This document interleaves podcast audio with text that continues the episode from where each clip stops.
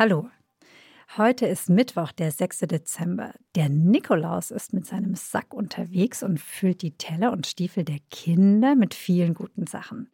Mein Name ist Anne Kunze und mit meinem Gast Ursula Merz spreche ich heute über einen modernen Nikolaus. Ralf Gundlach liefert nämlich Pakete aus und die meisten Pakete werden ja genau jetzt in dieser Zeit vor Weihnachten verschickt. Was hat Ralf Gundlach getan? Warum steht er vor Gericht? Ralf Gundlach hat das gemacht, was man im Paketverschickungsgewerbe als Waldlieferung bezeichnet. Ist das nicht ein wunderschönes ein Wort? Wunderbares Wort. Waldlieferung, was man sich da vorstellt, dass vielleicht Bäume angepflanzt werden und so weiter. In Wahrheit gibt es diesen Begriff aber schon ziemlich lange. Der stammt bereits aus der Zeit, aus der Vorzeit, als nicht im Internet die Waren bestellt wurden, sondern noch bei Versandhäusern wie Neckermann, Otto. Ah, und mit so den weiter. Katalogen, die, wo du Ja, genau. ankreuzen konntest, Wir was du werden übrigens wolltest. in etwa zehn oder zwölf Tagen eine, eine Geschichte auch aus der Zeit haben, wo jemand Ja. bestellt hat. Aber ich erinnere mich noch aus meiner Kindheit und Jugend, dass ich irgendwo an eine Straßenecke kam und da lagen Berge dieser Kataloge, die zweimal im Jahr ausgeliefert wurden. Aber eben nicht ausgeliefert Nicht ausgeliefert, dann. sondern Mhm. entsorgt. Und die Entsorgung von Versandware im Wald, die nennt man Waldlieferung. Gut. Und die hat der Ralf Gundlach. Ralf Gundlach, besorgt. 30 Jahre alt, brauchte einen Job im Dezember 2020, also ungefähr jetzt zu dieser Zeit. Er las eine Annonce, die hieß Auslieferer gesucht. Die war am Samstag in der Zeitung mit Telefonnummer. Er hat angerufen und schon am Sonntag hat er den Geschäftsführer eines Subunternehmens, eines Subunternehmens von Hermes Versandunternehmen getroffen. Ja, das ist ja ein ziemliches Kn Das muss man auch vielleicht mal sagen, dass die Arbeitsbedingungen, zu denen die Leute da arbeiten, die Pakete ausliefern, oft echt katastrophal sind. Und es liegt zum einen an dieser Struktur von Sub- und Sub- und Subunternehmen, die du da angedeutet hast, und auch aber daran, dass ein Paket 31,5 Kilo schwer sein darf. Das ist irre viel. Mhm. Ich habe mal für eine Reportage einen Paketboten begleitet, der hat Kühlschränke die Treppen hochgeschleppt und Musikboxen, alles Mögliche. Der hat sich übrigens besonders über Leute aufgeregt, die kiloweise Katzenstreu bestellen. Okay. Aber der Ralf Gundlach ist ja einen anderen Weg gegangen. Ne? Der hat die Pakete nicht ausgeliefert. Ja, der hat sie nicht ausgeliefert. Schon am Montag stieg er ans äh, Steuer eines Lieferautos des Sub-Subunternehmens. Geladen war das Autochen mit 180 Paketen. Da möchte ich auch noch mal dich kurz Mhm. unterbrechen, Ursula, und einmal sagen, dass die Menge an Paketen irrsinnig hoch ist. Also für Irre dieses hoch. Jahr gibt es noch keine Genau. Zahlen, aber im vergangenen Jahr wurden so viele Pakete verschickt wie noch nie zuvor. Viereinhalb Milliarden, das ist eine Milliarde. Wahnsinn. Eine Milliarde ist die Zahl mit neun Nullen.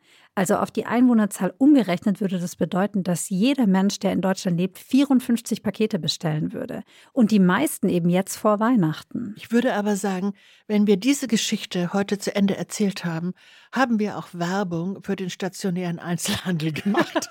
Man will dann lieber was kaufen. Und, und viele Menschen, die jetzt noch Geschenke bestellen, entscheiden sich das vielleicht nicht bei dem Riesenuniversum, das mit A anfängt oder sonst irgendwo zu tun, ne, sondern gehen zu einem schönen Einzelhandel. Denn Ralf Gundlach hat diese 180 Pakete, die er im Lieferauto hatte, direkten Weges auf eine Lichtung gefahren, auf eine Waldlichtung. Darunter übrigens ein großer eingeschweißter weißer Wollteppich, also große Sachen auch, ja. Mhm. Er machte einfach hinten auf, zack, zack, zack, die Pakete raus. Aber, und das ist wichtig, er hat die Pakete vorher abgescannt.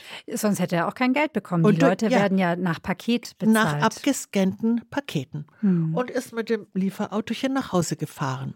Am nächsten Morgen hat ein Jäger gesehen, der saß oben auf seinem Sitz äh, mit dem Feldstecher, dass da jetzt nicht Rehe oder sonst was aus dem Wald treten, sondern dass da ein Riesenberg an Paketen liegt. Weihnachtsgeschenke. Weihnachtsgeschenke.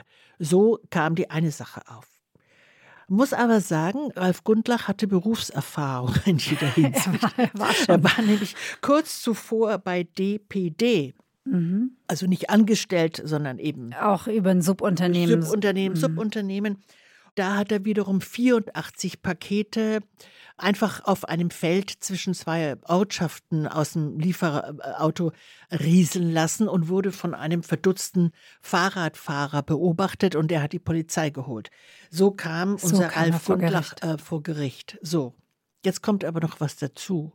Warum saß Ralf Gundlach eigentlich am Steuer, wo er gar keinen Führerschein hatte? Wie kann man von einem Unternehmen und sei es ein Sub-Sub-Sub-Unternehmen angestellt werden oder von dessen Geschäftsführer, wenn der sich noch nicht mal den Führerschein äh, Ja, zeigen der lässt? Druck ist wirklich, ich glaube, das kann man sich nicht vorstellen. Der Druck ist irre hoch. Wahrscheinlich hoch, wird der gesagt, ja. ich Ich spekuliere, jeden, ich nehm der wird jeden. gesagt haben, Ja. genau, Hauptsache du fährst. Genau. Aber die Antwort, der war als Zeuge natürlich vor Gericht geladen.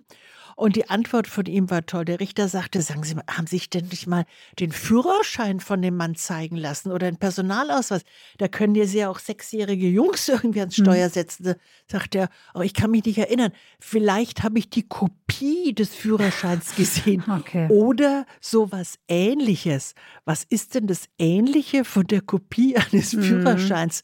fragte ich mich. Ja, Und es traten einige Zeugen aus diesem, wie du sagst, im Grunde ziemlich verwilderten und auch inhumanen Gewerbe an.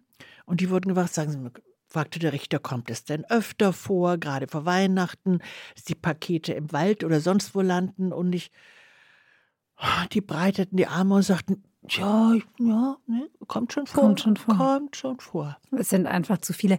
Man Ja. kennt es ja jetzt gerade vor Weihnachten, dass die Boten oft noch nachts klingeln, Ja. ne? so 22, 23 Genau. Uhr, weil sie es nicht geschafft haben. Gut, da ist die Entsorgung natürlich der schnellere Weg. Ja. Was hat der Ralf Gundlach denn bekommen? Der bekam zehn Monate ohne Bewährung, also denn Mhm. Ah, er ja. saß in Haft. Er wurde aus der Haft Er wurde aus der Haft irgendwie vorgeführt und dadurch wurde ihm das nochmal draufgebrummt. Der hatte sich einiges zu Schulden kommen lassen. Also immer wieder übrigens fahren ohne Führerschein, da war er schon oft erwischt worden, irgendwas mit Drogen und so. Also er war kein unbeschriebenes Blatt. Vielen Dank, liebe Ursula. Du hast mir erlaubt zu verraten, dass du heute Geburtstag hast. Genau, ich bin ein Nikolauskind. Ich gratuliere dir ganz, ganz herzlich. Und du hast auch ein Buch geschrieben über kleine und große Verbrechen, über die wir hier teilweise auch im Adventskalender sprechen. Es heißt Verfehlungen und Verbrechen und ist gerade im Piper Verlag erschienen. Genau. Vielen Dank. Und bis morgen.